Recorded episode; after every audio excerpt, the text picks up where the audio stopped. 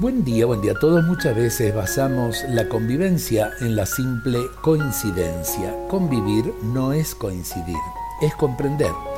Pienso que esta es una idea muy a tener en cuenta.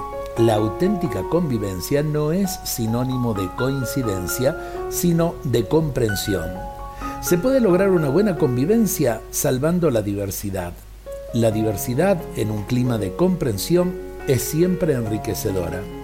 Para la convivencia, la coincidencia de criterios y de gustos puede ser muy útil, sin duda, pero eh, no es indispensable.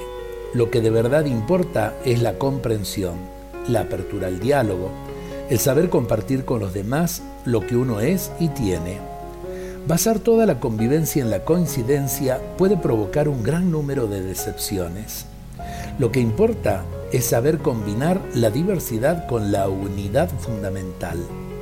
La diversidad asumida y aceptada en un clima básico de comprensión y de diálogo, lejos de entorpecer la convivencia, la enriquece y la dinamiza.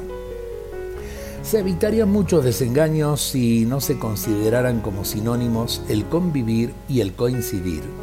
La genuina convivencia es la comprensión, el diálogo y el cariño en la diversidad y desde la diversidad.